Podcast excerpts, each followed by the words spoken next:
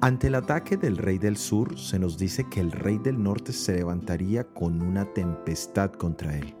El poder católico romano, a pesar de haber recibido una herida como de muerte, se recuperó.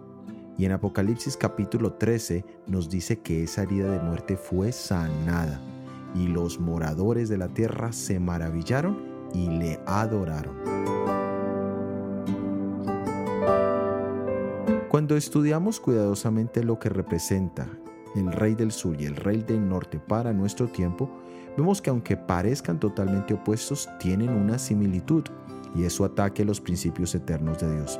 Esto se ve expresado en el pensamiento hegeliano, en el que la contradicción entre una proposición o tesis y su antítesis se resuelven a un nivel superior de verdad llamado síntesis.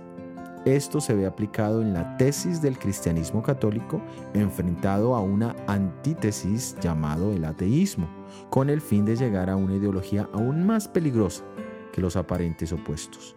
Una cosa es segura, y es que estos dos poderes no están totalmente en contra el uno del otro. Jesús también lo confirma en Lucas capítulo 11 versículo 17. Mas él, conociendo los pensamientos de ellos, les dijo, todo reino dividido contra sí mismo es asolado, y una casa dividida contra sí misma cae. El reino terrenal del príncipe de este mundo no está dividido, de lo contrario caería. Pero el enemigo sí sabe que si nosotros mismos, en cambio de estar unidos, nos dividimos, sí podemos caer.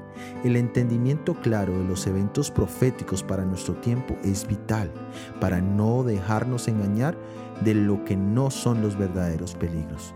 Pidámosle a Dios que nos dé sabiduría para mantenernos unidos en su verdad. Soy Óscar Oviedo y este es el devocional Daniel en 365 días.